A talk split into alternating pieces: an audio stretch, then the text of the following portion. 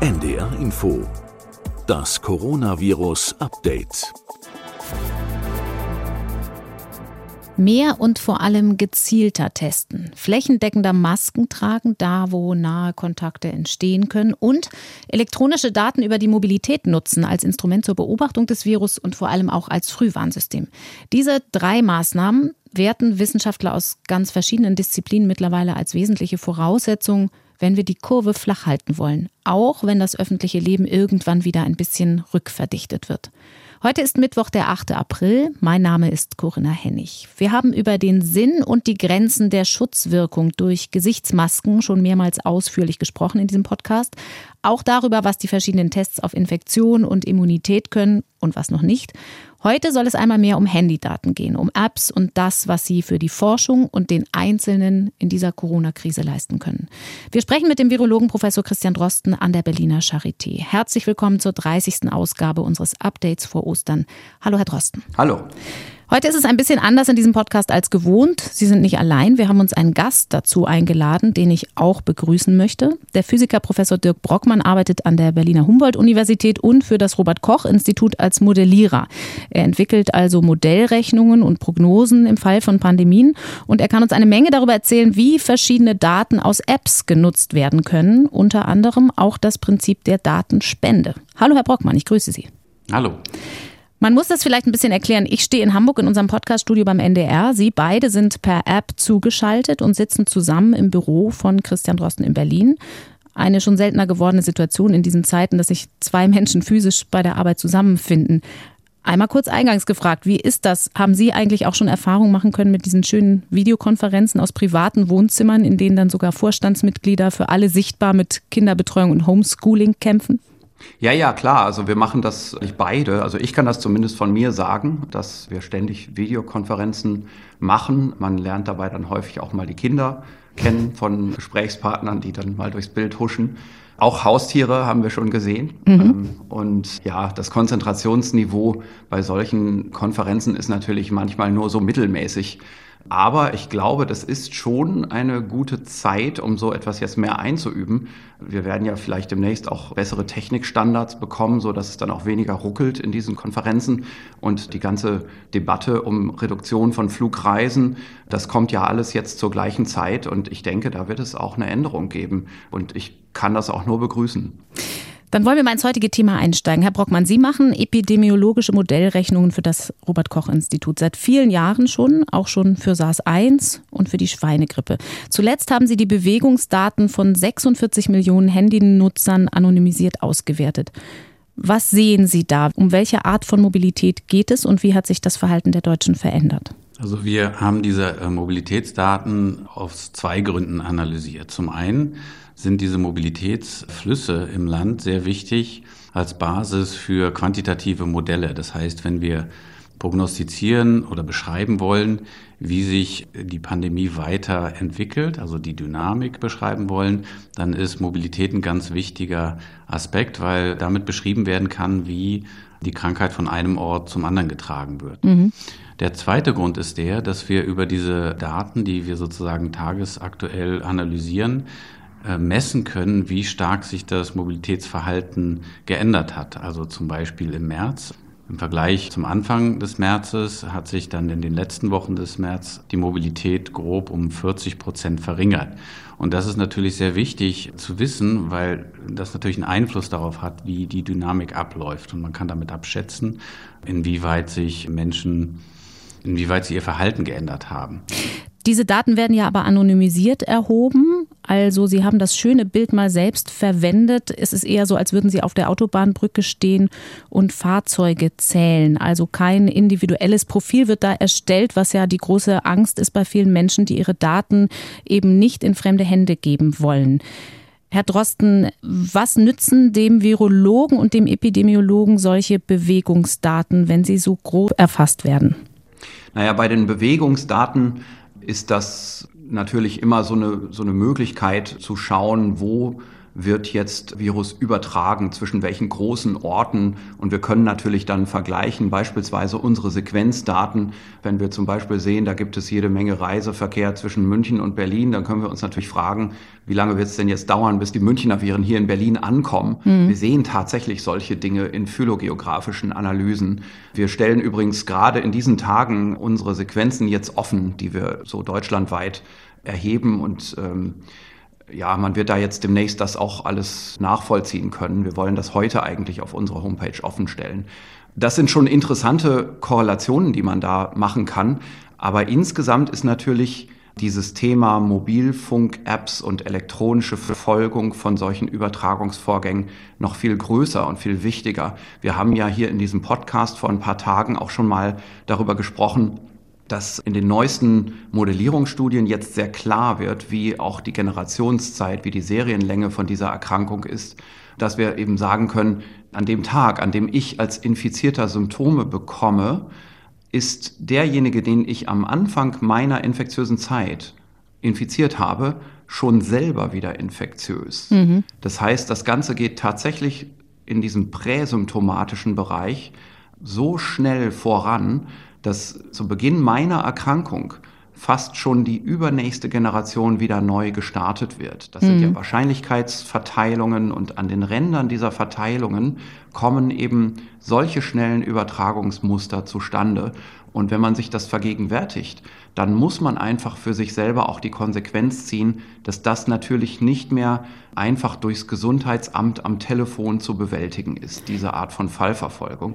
Und diese Art von Fallverfolgung ist aber ja dann wirklich der Ausweg, den wir denken müssen, wenn wir aus diesem Lockdown raus wollen, aus den Kontaktsperremaßnahmen, und das wird ja jetzt stark in der Öffentlichkeit diskutiert, dann muss man ja Stattdessen, also wenn man sagen will, das öffentliche Leben beginnt jetzt wieder, dann muss man ja etwas anderes haben, ein anderes Werkzeug. Und man kann praktisch ausrechnen, dass es zeitlich nicht reicht, wenn man das durch einfache Fallverfolgung macht. Und deswegen ist mein laienhaftes Verständnis davon, dass so eine Mobilfunk-App einfach her muss und möglichst viele Leute überzeugt werden sollten, da mitzumachen. Das heißt, wir sprechen jetzt auch von einem ganz anderen Bereich, als der bisher über Bewegungsdaten erfasst wurde, nämlich zum Beispiel Bluetooth-Daten zwischen zwei Geräten, weil wir dann auch den Nahbereich erfassen können. Also Herr Brockmann, Sie haben ja bisher nicht sehen können, ob ich jetzt ganz dicht mit jemandem in einem halben Meter Abstand spazieren gehe oder ob ich drei Meter entfernt stehen bleibe und mich mit jemandem unterhalte, wenn ich draußen unterwegs bin. Das heißt, da kann die App wesentlichen Zeitgewinn bringen.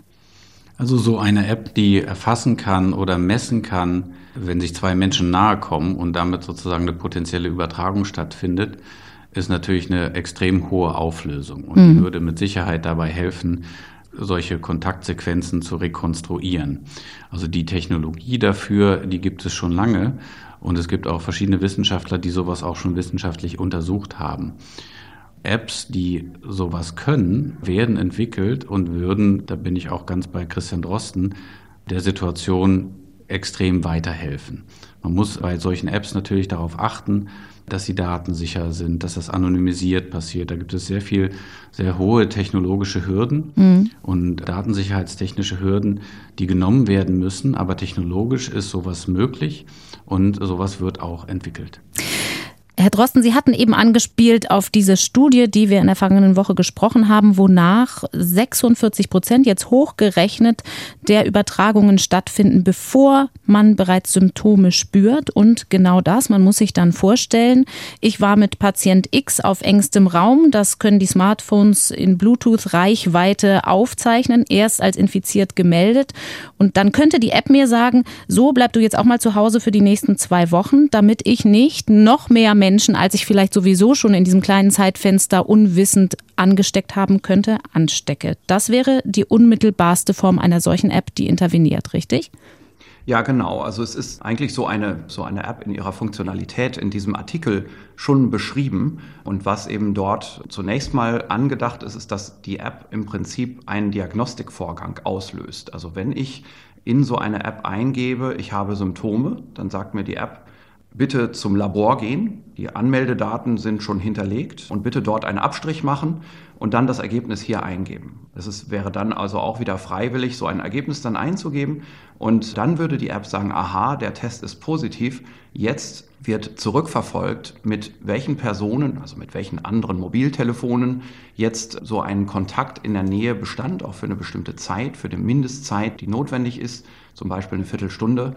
Und dann werden diejenigen auch gewarnt und aufgefordert, wenn sie Symptome kriegen, das gleich einzugeben und dann auch gleich wieder zu einem Test zu gehen. Mhm. Ähm, und man könnte sogar in einer Situation, in der jetzt die Übertragungsrate und die Inzidenz dort lokal in dieser Bevölkerung jetzt wieder ansteigt. Und das ist ja genau das Ziel, dass man eben nicht eine Situation haben will, wo die Behörden sagen, ab jetzt ist wieder Lockdown und Kontaktsperre und in zwei Wochen oder so wenn dann die Fälle wieder spürbar sinken, dann kann man wieder das Leben loslassen und noch ein paar Wochen weiter wird dann wieder die neue Kontaktsperre verhängt. Also dieses Ein- und Ausschalten der Kontaktsperre, das einfach wahrscheinlich gesellschaftlich extrem schwer zu tolerieren ist, dass das ersetzt wird durch eine Kleinteiligkeit, durch eine Situation, wo man nicht zeitlich sagt, Kontaktsperre ja oder nein, sondern örtlich sagt, Kontaktsperre hier in diesem lokalen Übertragungsnetzwerk jetzt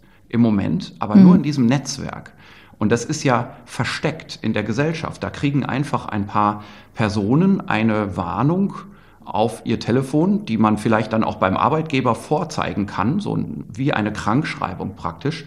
Und dann ist man ein oder zwei Wochen, mein Plädoyer wäre eher eine Woche, zu Hause in einer Quarantäne. Mhm. Und das ist natürlich, wenn man das durchdenkt, sehr überzeugend, insbesondere dann, wenn man das noch weiterdenkt. Also wenn man sagt, jetzt im Moment kocht hier in dieser Stadt, in dieser Nachbarschaft, in diesem Bekanntenkreis gerade etwas hoch, könnte man sogar hingehen und die Empfindlichkeit eines solchen Systems nochmal adjustieren. Also man könnte sagen, jetzt wartet man gar nicht mehr auf eine Labordiagnostik, sondern jetzt betrachtet man einfach jeden, der Symptome eingibt als positiv und tut so, als wäre das schon eine bestätigte Laboruntersuchung. Mhm. Man könnte sogar im Nachhinein auch noch eine Bestätigung fordern im Labor, aber worum es ja vor allem geht, ist Geschwindigkeit zu gewinnen. Einfach schneller zu sein als jemand, der im Gesundheitsamt sich hinters Telefon klemmt mhm. und alle Kontakte durchtelefonieren muss und Interviews führen muss. Dadurch verliert man einfach in diesem schnellen Übertragungsgeschehen, das wir hier offenbar haben, zu viel Zeit. Vor allem solange wir noch nicht flächendeckend alle Strukturen geschaffen haben, dass das mit den Tests auch wirklich schnell funktionieren kann. Herr Brockmann, aus der Sicht des Modellierers, wie viele Teilnehmer bräuchte man denn tatsächlich an einer solchen freiwilligen App, damit es eine Wirkung zeigen kann? Also so eine App basiert ja sozusagen auf dem Austausch von Informationen zwischen Mobiltelefonen, die sich physisch nahe kommen. Da werden dann über Bluetooth Informationen ausgetauscht und jedes Handy eines Nutzers, also einer Person, die bei so etwas mitmacht, wird dann Daten speichern, die sogenannte Tokens sind von anderen Handys, die das eigene Handy gesehen hat. Mhm. Und daraus rekonstruiert man dann solche Zusammenkünfte, wenn sich zwei Menschen nahe gekommen sind, physisch. Und man bräuchte schon einen substanziellen Anteil der Bevölkerung, also die Hälfte zum Beispiel, um dann wirklich auch so effektive Kontakte zu rekonstruieren. Also wenn nur ein kleiner Bruchteil der Bevölkerung mitmacht, dann übersieht man natürlich viele dieser Kontakte.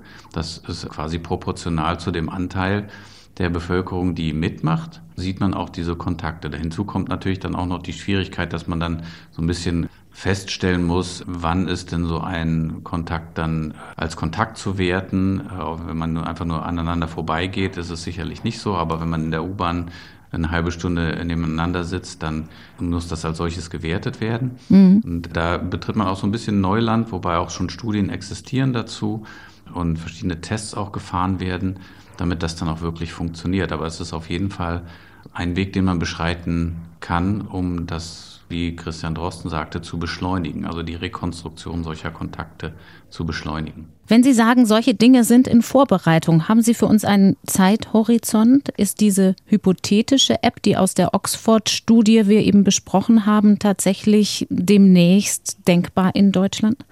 Das kann ich so nicht beantworten. Ich weiß nur, dass viele Wissenschaftler damit Hochdruck an einer technischen Umsetzung arbeiten. Und das hatte ich ja schon angedeutet, die höchsten Hürden sind dann ganz klar Datenschutz und Datentransparenz. Also das muss halt technisch so umgesetzt werden, dass es komplett pseudonymisiert ist. Das heißt also, dass zum Beispiel Handys, die andere Handys sehen, nicht wissen, wer das ist. Das ist nicht so ganz einfach. Und es ist auch eine Technologie, wo ja dann auch die Nutzer informiert werden durch das System. Mhm. Und das muss dann nochmal höhere Datenschutzhürden überwinden. Aber wie gesagt, es arbeiten viele Wissenschaftler daran, sowas umzusetzen. Wann das genau kommen kann, da bin ich überfragt. Journalisten sind immer ungeduldig und wollen das dann immer gleich sofort wissen. Ähm, wissen wir aber, dass es in der Vorbereitung ist. Es gibt ja wahrscheinlich auch noch technische Probleme, die man lösen muss, weil Bluetooth-Verbindungen baut man ja auch zu seinen Kopfhörern auf, zu Lautsprechern. Ja, genau. Also das ist technisch nicht ganz so einfach.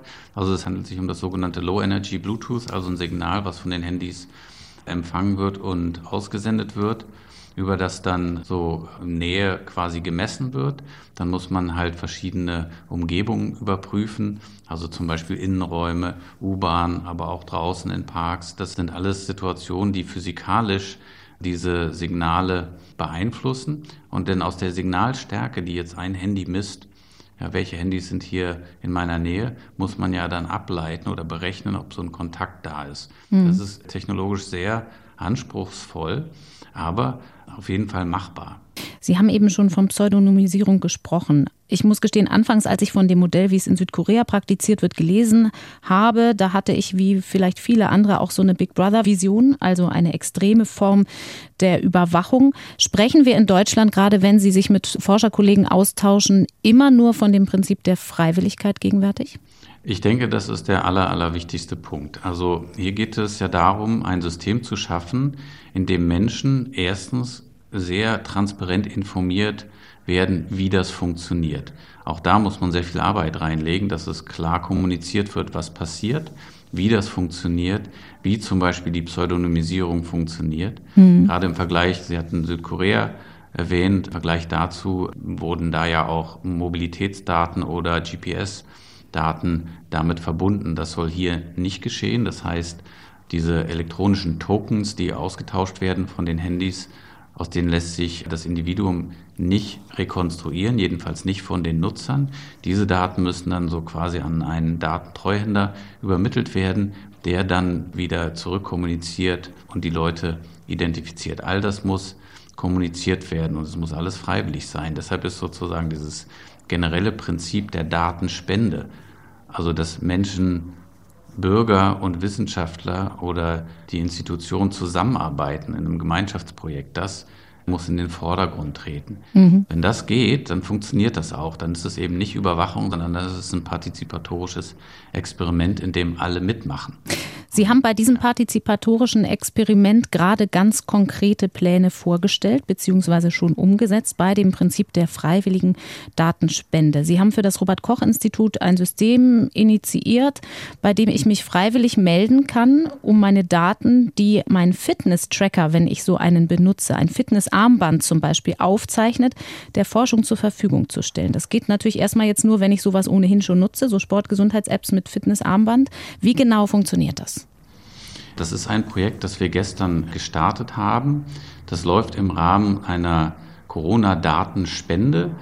Die Idee war zunächst auch erstmal etwas zu schaffen, ein System, das klar kommuniziert, dass Menschen Daten irgendwelcher Art spenden können, um diese Situation, diese Krise besser in den Griff zu kriegen und ganz freiwillig und transparent Daten zur Verfügung stellen. Und eine Idee hierbei war, dass Menschen, die diese Fitness-Tracker besitzen, in Deutschland gibt es etwa 10 Millionen Bürger, die so ein Gerät haben, was den Puls den Ruhepuls misst oder Puls im Allgemeinen misst, aber auch Schlafrhythmen und manche Geräte messen auch die Körpertemperatur.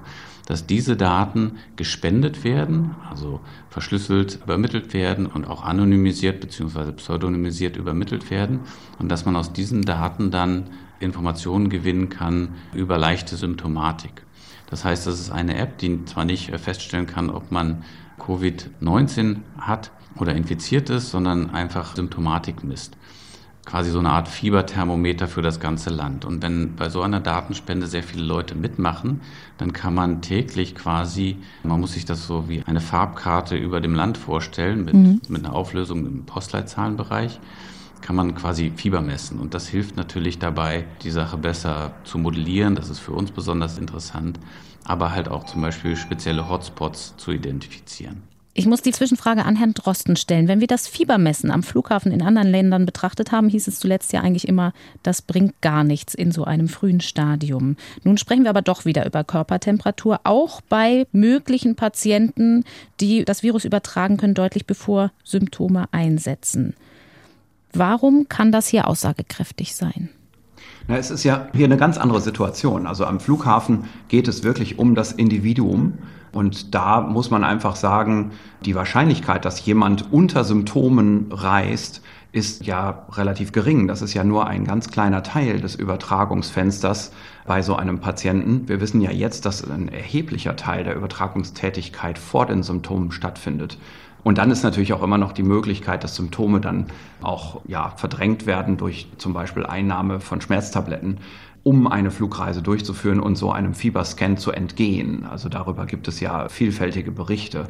Also auf der individuellen Ebene an der Grenze am Flughafen so etwas erkennen zu wollen, das ist relativ müßig. Hier geht es aber ja darum, bei dieser Methode über ein Ansteigen des normal gemessenen Ruhepulses mhm. zu sehen, dass da wahrscheinlich Fieber im Hintergrund ist. Da steigt der Ruhepuls an.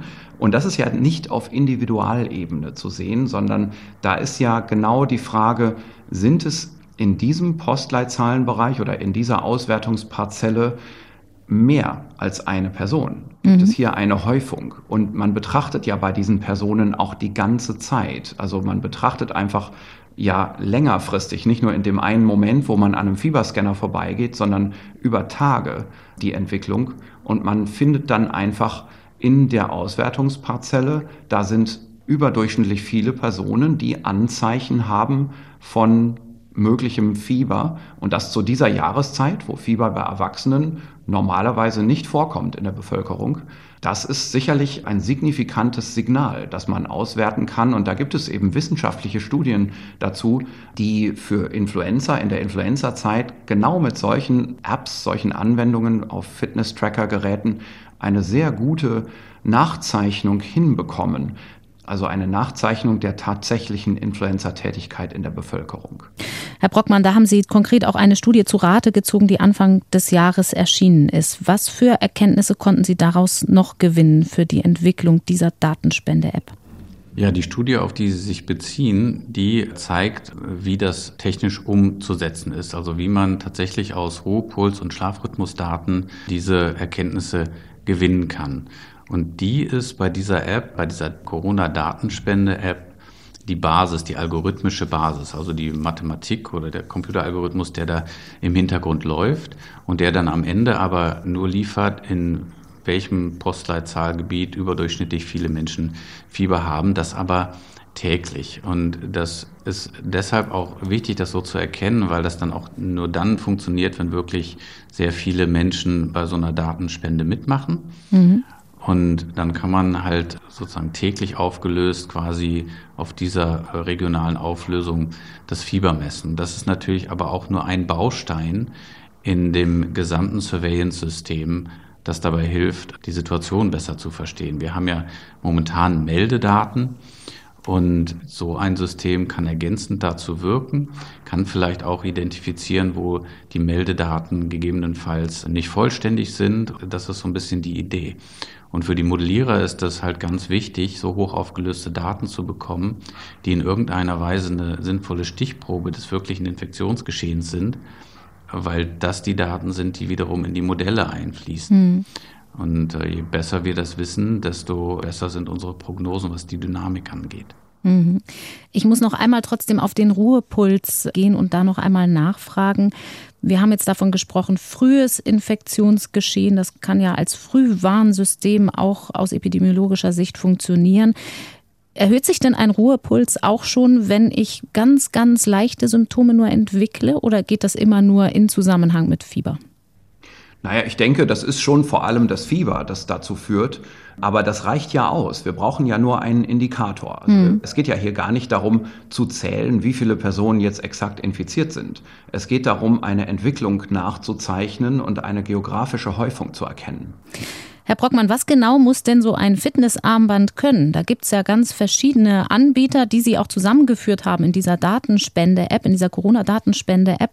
Kann das auch ein ganz einfaches, billiges sein? Ja, also Ziel ist es, etwa zehn verschiedene oder Geräte, zehn verschiedener Hersteller da einzubinden. Momentan sind es fünf und die Leute, die das technisch umsetzen, die erweitern das auch und arbeiten mit Hochdruck daran, quasi eine extrem hohe Abdeckung aller Hersteller und aller Geräte da einzubetten. Momentan sind es fünf Geräte. Die gängigsten Geräte funktionieren schon.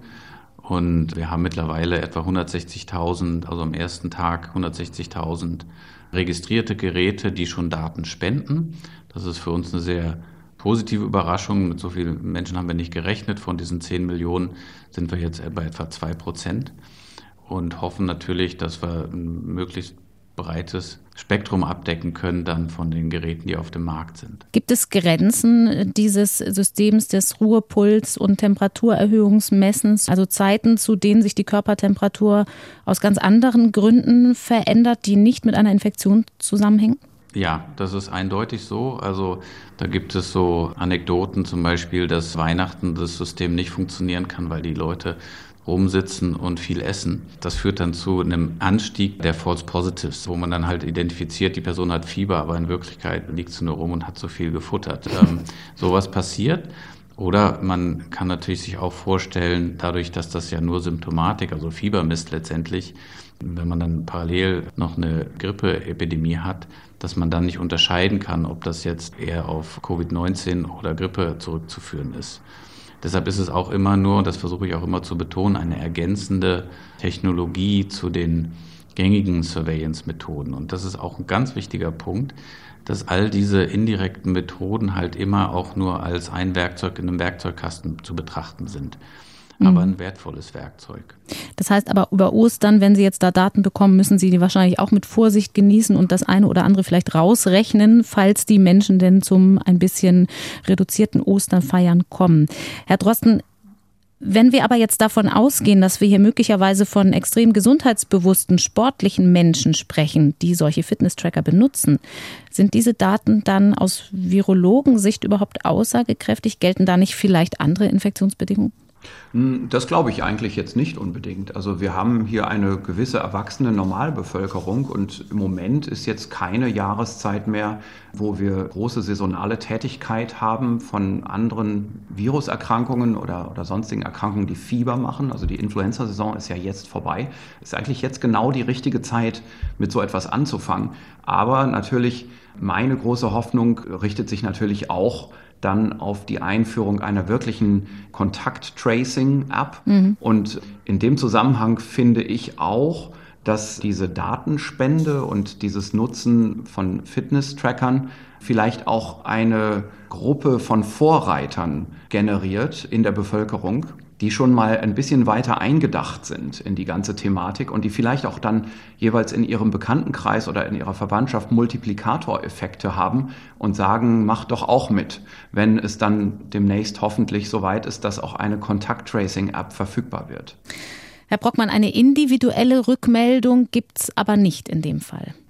Bei der Datenspende, die wir jetzt seit gestern am Laufen haben, gibt es keine Rückmeldung an die Nutzer. Das heißt, das ist ein rein gemeinschaftliches Projekt und deshalb ist es auch so positiv überraschend, dass so viele Leute mitmachen, weil sie selbst eigentlich gar nichts davon haben, sondern allein die Message, dass man damit der Situation hilft, den Wissenschaftlern hilft und allen anderen Menschen im Übrigen auch damit hilft, das hat irgendwie ausgereicht, um an einem Tag so viele Menschen da zum Mitmachen zu überzeugen. Mhm. Und generell ist es natürlich so, dass dieses ganze Prinzip der Datenspende, also dass man gemeinschaftlich, also Bürger und Wissenschaftler hier zusammenarbeiten, um eine Situation zu verbessern. Da ist das so ein Schritt, auch der erste sozusagen dieser Größenordnung weltweit und eröffnet dann natürlich auch irgendwie Hoffnung, dass man da auch andere Projekte dieser Art machen kann, wie zum Beispiel das Contact Tracing. Mhm. Ich stelle mir zum Beispiel vor, wenn die Datenspende-App dann zeigt, dass in einem bestimmten Bereich irgendwie mehr los ist, dann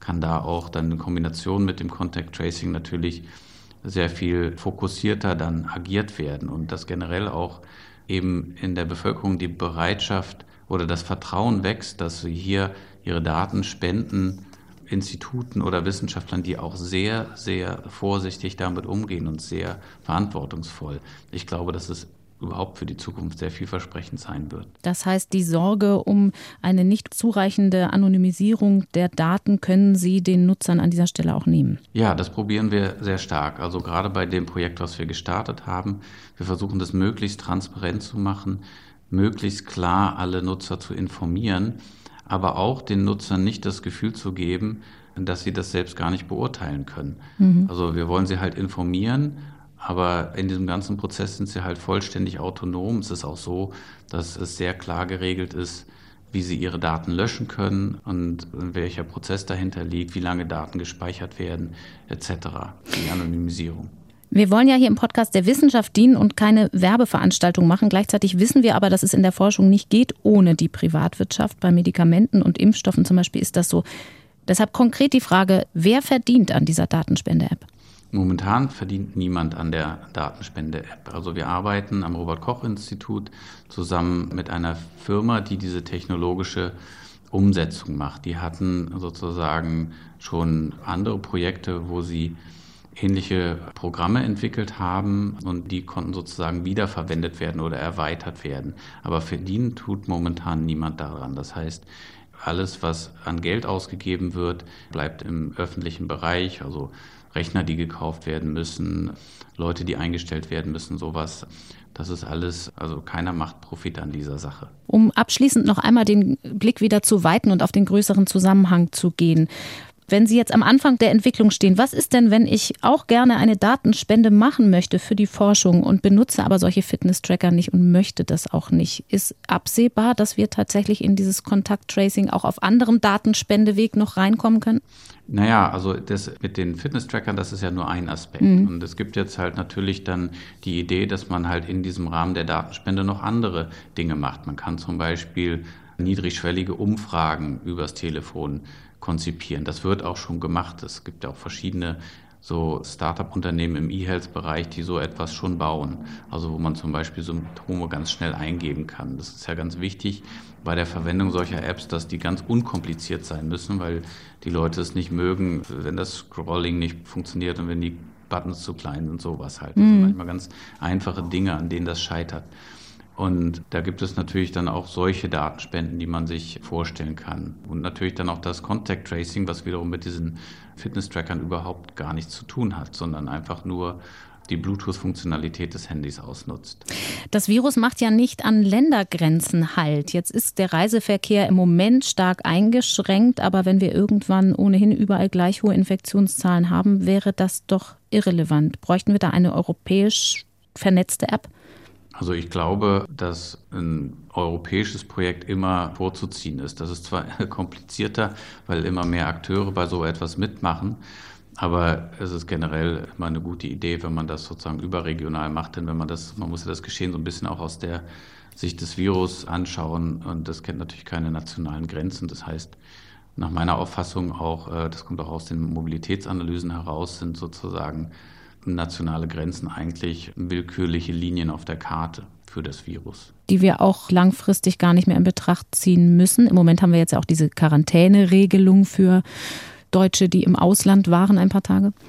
Also alle Modellierer, die auf dem Gebiet arbeiten, die insbesondere den Einfluss von Mobilität, auch internationaler Mobilität berücksichtigen, haben Ergebnisse bekommen, dass quasi nationale Grenzen oder das Schließen nationaler Grenzen oder irgendwelche Aktionen, die an nationalen Grenzen passieren, genauso gut funktionieren, wie wenn man an irgendwelchen willkürlichen Linien, die man auf die Karte malt, irgendwelche Aktionen startet. Und dann sind auch noch zusätzlich die Effekte der Mobilitätseinschränkungen dieser Art nur so gut, wie wenn man zum Beispiel regionale Mobilität einschränkt. Also der Fokus auf nationale Grenzen überrascht eigentlich alle Leute, die seriöse Modellierung in dem Bereich machen. Also es bringt nur dann was, wenn wir jetzt jenseits der Grenze ganz viele Infizierte haben und diesseits der Grenze in dem konkreten Grenzgebiet noch gar nicht viele Menschen betroffen sind. Genau, dann wäre das möglich. Ne? Und das hat auch wieder nichts mit Nationen zu tun, sondern es könnte ja zum Beispiel auch, sagen wir mal, ein Landkreis in Deutschland sein, wo mhm. hypothetisch ganz viele Fälle sind und drumherum gar keine. Dann kann man darüber nachdenken, dass das was bringen kann. Aber wenn ich jetzt zwei Landkreise nebeneinander habe, die die gleiche Inzidenz haben, dann hat das, jedenfalls sagen das alle Modelle, nur einen geringen Einfluss. Abschließend die Frage vielleicht an Sie beide. Wie optimistisch sind Sie denn, dass wir tatsächlich das hinbekommen, so ein bisschen in europäischen Dimensionen zu sprechen, auch was eben die Entwicklung von Systemen zur Nutzung von mobilen Daten angeht? Also ich kann vielleicht mal sagen, weil ich da wirklich kein Vorwissen habe, ich kann mir das nur wünschen, dass es so kommt. Ich würde mir vor allem erstmal wünschen, dass wir das in Deutschland hinbekommen. Wenn es gleichzeitig auch europaweit geht, ist es umso besser. Aber ich habe schon das Gefühl, dass es einfach wirklich dringend ist. Denn alle reden im Moment davon, wie man aus den jetzigen Distanzierungsmaßnahmen rauskommt.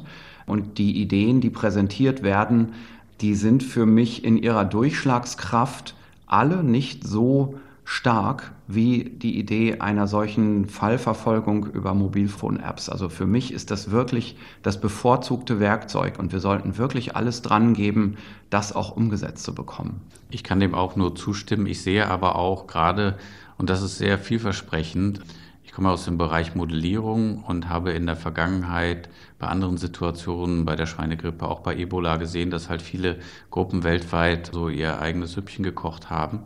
Und hier gab es jetzt bei dieser Pandemie tatsächlich auch irgendwie eine Art neue Kultur. Das heißt, die ganzen Gruppen sind extrem gut vernetzt. Alle Ergebnisse, zum Beispiel der ganze Computercode, alles wird öffentlich gemacht, sodass alle alles nutzen können. Das ist immer was ganz anderes.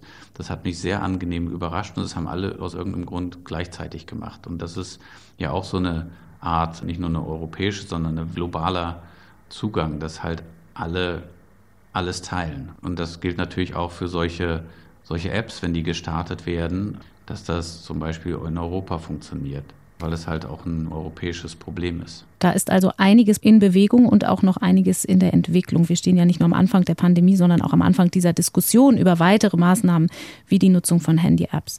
Vielen Dank an Sie beide, Dirk Brockmann und Christian Drosten, für heute. Wir wünschen Ihnen von hier aus möglichst ruhige Ostertage. Werden Sie auch ein bisschen Luft für die Familie haben? Aber ganz klar. Ja, das gilt für mich auch. Hoffentlich. Und für uns alle hoffentlich. Danke, alles Gute. Ihnen auch, vielen Dank. Bis dahin, tschüss. Und dann wollen wir der Vollständigkeit halber auch noch den Link hier sagen. Alle Informationen rund um die Datenspende über Fitness-Tracker, auch zum Datenschutz, finden sich im Internet unter corona-datenspende.de. Und wir gehen jetzt also mit unserem Podcast hier in die Feiertagspause. Über die Ostertage gönnen wir Christian Drosten ab morgen eine Auszeit. Diesen Podcast wird es nach Ostern natürlich weitergeben. Aber von der kommenden Woche an werden wir uns nicht mehr jeden Tag, sondern jeden zweiten Tag melden.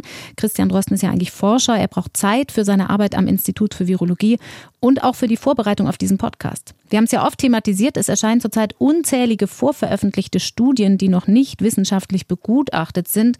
Und es braucht Zeit, um sich da einzulesen und die Spreu vom Weizen zu trennen, damit wir das hier in unserem Update auch fundiert besprechen können. Wir freuen uns, wenn ihr, wenn Sie dafür Verständnis haben. Diesen Podcast gibt es also dann ab Dienstag wieder in der ARD Audiothek, wie immer mittags und unter ndr.de slash Corona-Update. Ganz neu auf der Seite übrigens jetzt eine Nähanleitung für einen Mund-Nasenschutz zum Herunterladen. Für alle, die über die Feiertage ein bisschen Muße haben und sich dafür interessieren. Mein Name ist Corinna Hennig. Ich bedanke mich ganz herzlich bis hierhin fürs Zuhören. Wünsche allen schon jetzt möglichst sorgenfreie Ostertage. Macht's gut, bis Dienstag.